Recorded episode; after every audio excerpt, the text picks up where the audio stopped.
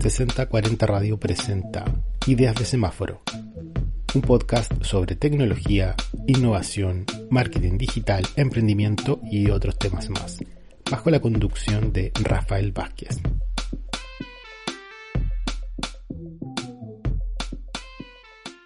Hola a todos, sean muy bienvenidos a este nuevo capítulo de Ideas de Semáforo. Soy Rafael Vázquez. La idea de este capítulo es que hablemos eh, más a nivel de introducción de qué es lo que significa el marketing digital, de dónde está posicionado, eh, para que un poco lo entiendan, lo separen quizás del, marketing tradicional, entendamos su esencia para poder eh, trabajarlo y ejecutarlo de mejor manera. Lo primero que tienen que entender o, cómo tenemos que posicionarlo es que el marketing digital es una acción publicitaria. Y como acción publicitaria, entendiendo que la publicidad es una herramienta del marketing, eh, tenemos eh, una base que es la comunicación, en este caso la comunicación publicitaria, que a su vez tiene su base también en la comunicación tradicional, en el modelo eh, habitual de, de, comunicación, donde existe un emisor, un receptor, un mensaje que lo transmitimos a través de un canal y también está bajo un contexto. Por lo tanto, tenemos que entenderlo de esa forma. Tenemos que crear contenido que en este caso son nuestros mensajes, que se, transmiten en diferentes canales de acuerdo a un contexto y, van eh, dirigidos a un receptor que en este caso tiene que ser nuestro público objetivo que está predispuesto o es el más adecuado para recibir este mensaje y que lo entienda, que lo pueda decodificar de forma correcta y, y hacer un poco lo que nosotros queremos, que en el caso de la publicidad es una acción, es que eh, adquiera un producto o que eh, esta marca, este producto, este servicio sea considerado por estas personas. Y, por lo mismo, mm, yo creo que lo que hay que entender que la recordación de una marca es eh, uno de los pasos principales o los primeros pasos dentro de, la, de la, comunicación publicitaria. Eh, la recordación de una marca depende 100% de, de, de cómo los usuarios percibieron nuestro mensaje o, cómo la tienen posicionada nuestra marca dentro de, la mente del consumidor, eh, que puede ser de forma positiva, puede ser de forma negativa, eh, y eso es muy subjetivo, o sea, para algunas personas cierta marca va a ser un objeto de lujo, de, deseo, de necesidad, y para otras va a ser algo innecesario, va a ser algo que no les gusta, eh, va a ser algo que no tiene ningún valor o no agrega ningún valor para ellos, incluso para el resto. Y eso depende 100% de los gustos personales, de la predisposición a, la necesidad y, también de cómo nosotros lo comunicamos, cómo nosotros nos enfrentamos a los usuarios para, para hacerles entender o para eh, transmitir el mensaje que queremos dar.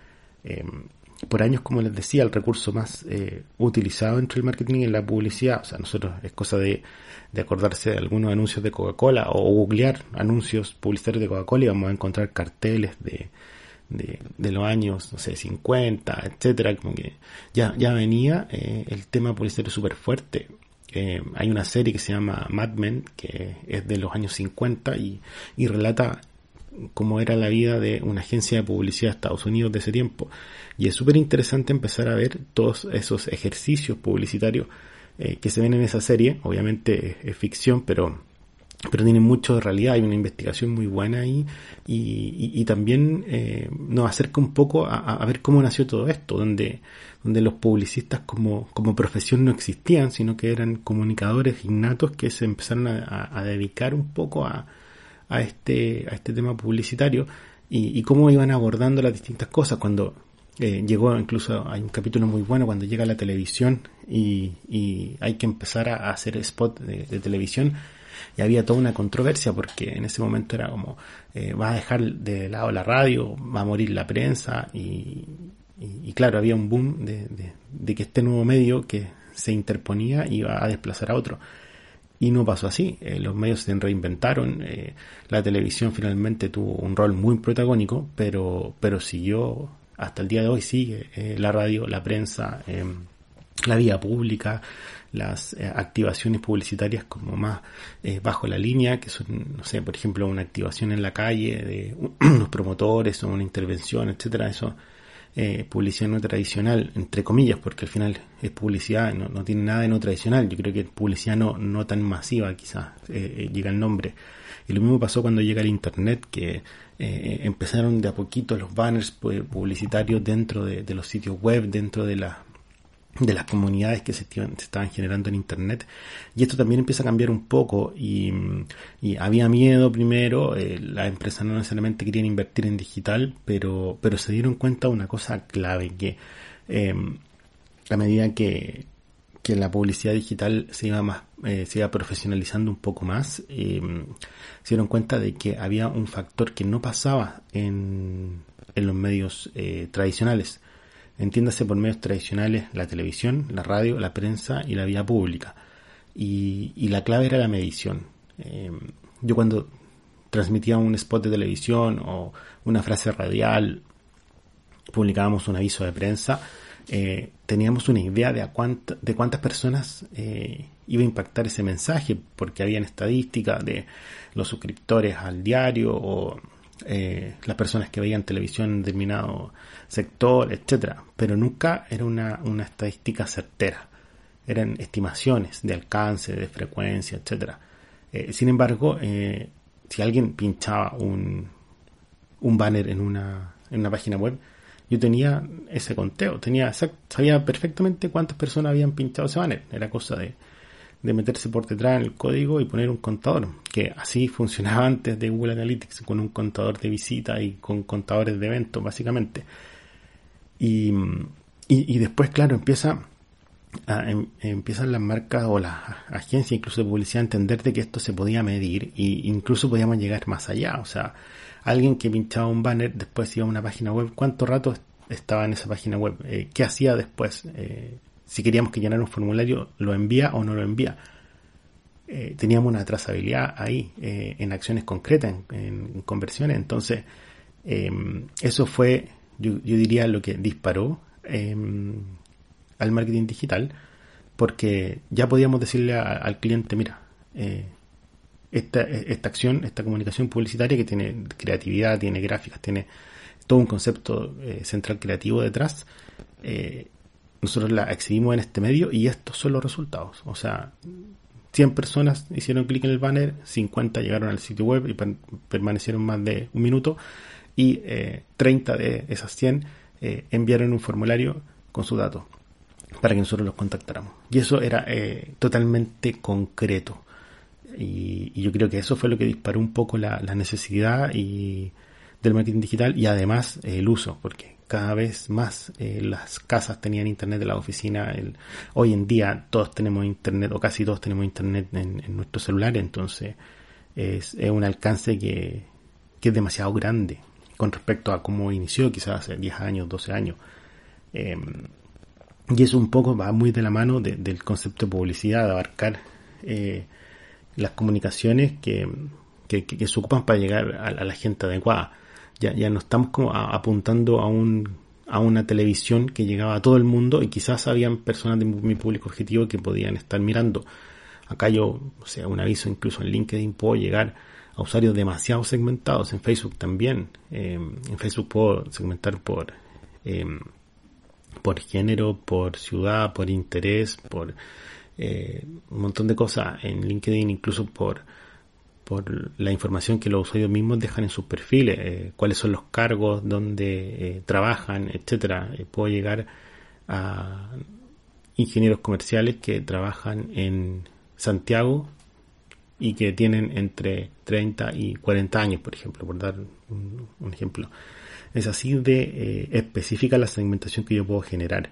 Por lo tanto, Internet cambió, yo diría, totalmente la distribución de, cómo se formaba este mix de marketing digital. O sea, perdón, este mix, este mix de marketing que, que generalmente tenía eh, estos cuatro, estas cuatro activaciones publicitarias tradicionales, la televisión, la radio, la prensa y la vía pública, pero se suma el digital y hoy ya lo supera. Eh, y también el, digital se reinventa. O sea, hoy, hoy día tenemos eh, radio online, tenemos televisión online. Eh, cada vez que hay una acción en, televisión se refuerza con una pauta en YouTube. hoy día es impresionante, pero YouTube es uno de, de las plataformas donde más se consume el material audiovisual, ya no es la televisión, sino que YouTube. Eh, y YouTube lo puedes consumir en el aparato, televisión lo puedes consumir en tu tablet, lo puedes consumir en, en, en, un teléfono. Eh, entonces, al final, eh, toda pauta tiene que pensar, o sea, si nosotros hoy creamos un, un, spot publicitario, un material audiovisual, no necesariamente va a ir a la televisión. Lo más probable es que vaya también a, con una adaptación, claro, porque no podemos, tenemos que entender que el mensaje tiene que adaptarse a los diferentes canales, eh, pero con una adaptación puede ir a YouTube o incluso eh, puede estar 100% en YouTube y ni siquiera ya tocar la televisión. De ahí depende un poco de los objetivos que lo voy a explicar un poquito más adelante. Y, y, estando también en los objetivos más base, eh, nosotros tenemos dos formas de hacer publicidad digital o, dos objetivos que son como más concretos y que yo diría que si los separamos eh, podemos ya tener un buen alcance, un inicio para poder eh, hacer una estrategia un poco más efectiva. Y estos dos objetivos son el branding y el performance. Em, hay que entender que el, branding y el performance eh, son dos formas de clasificar, pero ustedes pueden tener otras. Hay otros objetivos, obviamente. Pero si partimos de esta base, eh, nos va a servir para, para entender un poco más y, ir como construyendo este mix de marketing digital dentro del viaje del usuario, que también lo voy a explicar un poquito más adelante. Eh, para, partir, el branding em, son todas las acciones que generamos para poder eh, crear una consideración de marca. ¿ya? acá la idea es que el usuario se, se quede con la sensación de que existe una marca, eh, que esta marca posee productos que quizá algún día me van a poder servir, ¿ya? O, no servir, da lo mismo, pero eh, es como lo, le explicaba en un principio, es el posicionamiento de la marca en la mente de los consumidores. Eh, de ahí viene el término branding, obviamente. Un ejemplo, un, un, material audiovisual, ya sea que esté exhibido en YouTube o, en televisión, que habla sobre un banco, que es el banco que ayuda a las personas y cuenta una historia de unos 15 a 30 segundos de una señora que, que tiene una, una, microempresa y logra salir adelante con, con, este crédito especial que tiene el banco para las microempresas y finalmente puede montar su negocio, etcétera. Eh, poco un tono más emocional, la comunicación. Eso sería una, una acción de branding. Eh, es una acción que, que, genera recordación, que apunta eh, quizás masivamente a todo el público, eh, trata de meter un poco de, emocionalidad, para, para, asociar a la marca a un concepto más cercano, etcétera. Podría ser de acciones de branding en digital, un post en Facebook, por ejemplo, que, que sea genérico, que, que, hable que la marca estuvo presente en X evento, etcétera. Em, después, por otro lado, tenemos, como les decía, el performance. Y, acá es como, imagínense como el yin y el yang. Eh, uno el branding y el otro es el performance. Eh, son opuestos, pero tienen que ser complementarios a la vez y cada uno tiene un poco del otro eh, en su corazón, en su esencia. entonces el performance sería un poco del otro lado, sería una publicidad que tiene como objetivo generar una venta directa y no una consideración de marca, donde queremos que el usuario haga algo y ese algo va a estar medido por atrás, por lo tanto va a haber un, seguimiento, etcétera. Eh, un ejemplo de performance sería un banner de Facebook también o un anuncio de, Google Ads eh, donde se invita al usuario a contratar un crédito. Pensemos en este mismo banco. Pero le dice que, este crédito él lo puede contratar con tres clics, eh, 100% en, en, su página web eh, y además tiene una tasa especial en, en, la toma de este crédito, eh, solo por hoy, solo para las personas que están en, Internet, que lo tomen por Internet, y, le da este sentido de urgencia y, también entrega un camino directo para poder llegar a esa venta. O sea, está el banner, dice eh, la oferta, la comunicación, eh, contrata aquí el botón, uno lo pincha y llega a, a una página web donde va a estar toda la información predispuesta a que el usuario haga lo que nosotros queremos. Eso sería una acción de performance, directo al, resultado. Eh, yo digo directo a la venta, porque en general lo que quiere la empresa es vender, pero, pero yo podría querer otras cosas también. Podría querer eh, por ejemplo, no solamente una venta directa, sino una venta asistida y que la persona me entregue sus datos a través de un formulario para yo después contactarlo con un contact center y, cerrar la venta o darle más soporte. Podría querer que la persona descargue algo, un PDF, un instructivo, lo que sea. Podría incluso querer que la persona vea un video, etcétera. Todo lo que me agregue valor para mí eh, es una conversión. Y la conversión es el corazón de la estrategia de performance. Y esto también hay que entenderlo bajo la mirada del funnel de conversión.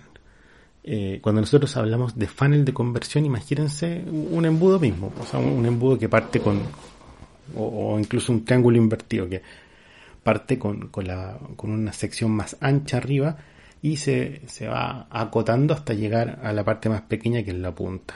Eh, un embudo, básicamente. Y, dentro de, de, de este embudo nosotros tenemos diferentes etapas. La primera etapa, en la parte más ancha de este embudo, es el conocimiento. Después vendría el interés. Después estaría el descubrimiento. Luego la consideración y finalmente la conversión. Que ya le explicaba, puede ser una compra, una descarga, lo, lo que yo tenga, lo que me agregue valor. Sería la conversión final. Si nosotros trazáramos una línea al medio de este funnel y lo dividimos en dos, nos quedamos con una parte más ancha, la de arriba, y la parte más angosta, la de abajo. ¿Ya? Em, lo que también en algunos libros de marketing eh, dice como el top of funnel. Después está el middle of funnel, que es como ya la parte del medio, que contempla eh, una sección de la parte de arriba y la parte de abajo en esta línea imaginaria. Y está el, top funnel, el top of funnel, que es eh, donde ya está la punta más chiquitita, donde se, da foco más a la conversión final. Y, esta división eh, de esta línea imaginaria, nosotros podemos clasificar la parte de arriba a top of funnel y un poco del middle of funnel como branding. Ahí, estarían posicionadas todas las acciones de branding. Y ya eh, agarrando la parte más de abajo del middle of funnel y el, el, el bottom of funnel, eh, nosotros ya tenemos la sección de performance, o sea, la parte de abajo de este embudo sería la sección de performance. Y, ahí nosotros tenemos que ir posicionando nuestras estrategias. Todo este embudo, o sea, la conversión final en este embudo, la parte más angosta, no, no puede partir entre medio. Tiene que partir, o, para que sea efectiva, tenemos que tener un trabajo previo eh, que parta desde el conocimiento, donde la persona conoce la marca recién, que es la parte más ancha, la parte de arriba eh, luego se interesa este usuario. Eh, yo ya conozco la marca y, de repente me sirve. O sea, yo estoy navegando por internet. Eh, quizás hace tres días que estoy viendo una publicidad y la conocí, pero no, no hice nada. Solamente se instaló en mi mente esa, esa marca o esa empresa. después generó un poco de interés. Dije, ah, mira, yo creo que necesito esto. O justo ahora lo voy a necesitar. Por lo tanto, estoy interesado.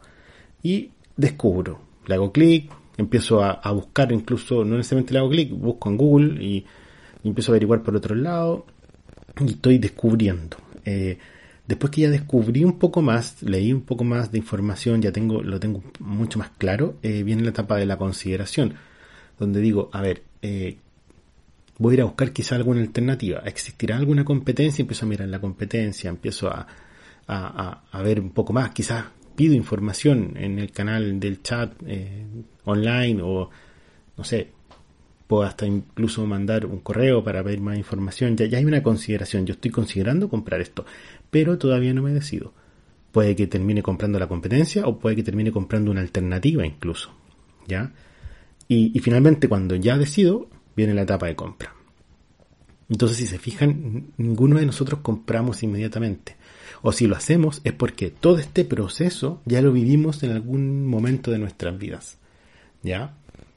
Eh, yo eh, el día de mañana, si necesito un, micrófono nuevo para mi podcast, por ejemplo, no voy a ir directo, o sea, no, voy a pasar todo este proceso desde mañana mismo. O sea, no voy a partir con el conocimiento, con interés, con descubrimiento, etcétera. Todo ese proceso ya lo viví en algún momento de mi vida.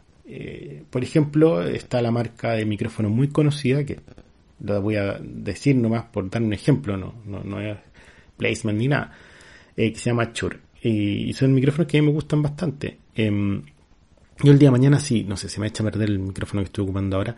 eh, voy a voy a querer uno quizás y voy a ir directo a la tienda y voy a comprar el micrófono que yo necesito, el Shure.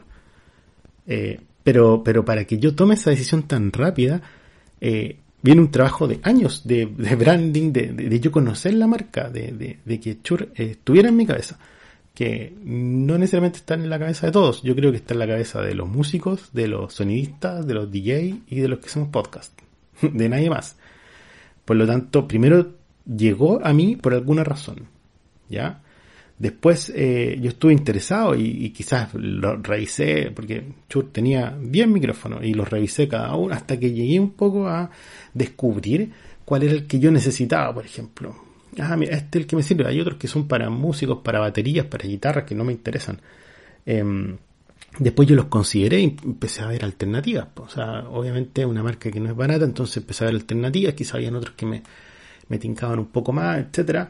Eh, estoy hablando de un proceso de, años, no, no fue inmediato eso. Y, y también después consideré a la tienda donde lo venden, eh, evalué las opciones, si era mejor comprar directo online o un proveedor hasta que alguna vez compré y, me resultó. Por lo tanto, eh, mi próxima acción sería, boom, directo a comprar. Pero ya tengo ese trabajo previo. Nosotros tenemos que ir generando lo mismo con nuestras marcas, productos o servicios. Tenemos que eh, eh, estar preparados para en este funnel de conversión impactar al usuario en el momento cero. Em, que Google alguna vez le, puso en sus modelos como el momento cero de la verdad, cuando alguien empieza a buscar en Google qué es lo que quiere.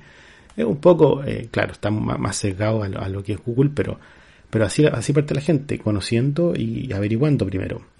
Entonces tenemos que partir, estar preparados para impactar al usuario desde el momento cero y también estar preparados para em, recibir a estos usuarios que ya están súper fidelizados con nosotros em, y van a llegar directo, van a hacer una compra inmediata porque ya hicimos el trabajo anterior de de estar posicionados en la mente de, estos consumidores, que es lo primero que yo les decía que teníamos que entender como marketing digital. Eh, y, esa preparación obviamente va a, ayudar o, va a estar como condicionada con eh, cómo abordamos nosotros nuestra estrategia de marketing digital. Y, ahí vienen una serie de estrategias. Dentro de este funnel de conversión yo puedo eh, impactar de diferentes formas y puedo tener distintos mensajes para cada usuario que, vienen desde medios e incluso soportes que responden mejor a branding y otros medios y soportes que responden mejor a performance, que se los voy a explicar eh, en otro capítulo. Y también viene un poco de, entender la forma de, comunicar de, estos medios y de estos formatos. Eh, hay canales hoy en día como Facebook, Instagram, eh, TikTok, YouTube que funcionan mejor para, para branding. Pero, pero también yo puedo hacer performance en esos medios. O hay medios que eh, me funcionan mucho mejor para, para performance, como Google Ads, eh, como Google Search específicamente. Pero yo también puedo hacer branding. O sea, ahí tenemos que ver cómo nosotros entregamos ese mensaje. Y ahí lo importante o lo, interesante es entenderlo de, de dos formas. Eh, están los medios o, los canales o formatos que, que responden a una estrategia push que, que se llama donde nosotros empujamos el mensaje. O sea, eh, yo tengo una empresa, un producto y me meto con un mensaje en un canal a contarle al mundo que existo. Hola, soy esta marca, existo. Esa, de eso se trata mi publicidad. Empujo el mensaje, empujo para ver qué pasa. Obviamente puedo hacer una segmentación previa, no, no voy a contarle a todo Chile que, o a todo Latinoamérica que existe. No, no, voy a hacer una segmentación específica, pero le cuento todo, a todas las personas que, yo considere. Y de, por otro lado está la estrategia pool, donde yo recojo a los usuarios interesados en mi producto o mi servicio. Y aquí, por ejemplo, eh, Google Search es eh, el mejor caballito de batalla. O sea, eh, si, lo quisiéramos tirar como a dos medios para dar un ejemplo de este tipo de estrategia, un push sería un YouTube. Yo voy a tirar una publicidad en YouTube. Y, y Pull sería una, un anuncio en Google Search, donde, o sea, donde me van a ver solo las personas que están interesadas en un producto o un servicio, que buscaron en Google ese producto o ese servicio. Entonces ahí estoy eh, enfocado 100% a lo que quieren los usuarios, a lo que quieren recibir y percibir los usuarios. Entonces la invitación es un poco a, verlo desde ese punto de vista, a, entender la estrategia de, marketing digital como una base que nos va a servir para, para poder posicionar y para poder hacer publicidad en Internet, pero que yo tengo una oportunidad gigante que es eh, hacer entender esto desde el, desde los objetivos, desde cómo lo quiero abordar y, cómo quiero transmitir este mensaje según un contexto y según un canal eh, para estar preparado dentro de esta estrategia. Eh, ya sea branding, sea performance, sea alguna estrategia push, pull o, la que nosotros queramos hacer eh, finalmente que, que me va a entregar efectividad para mis objetivos, que es lo más importante. Estuviste escuchando Ideas de Semáforo, tu podcast sobre tecnología, innovación, marketing digital, emprendimiento y algunos temas más, bajo la conducción de Rafael Vázquez.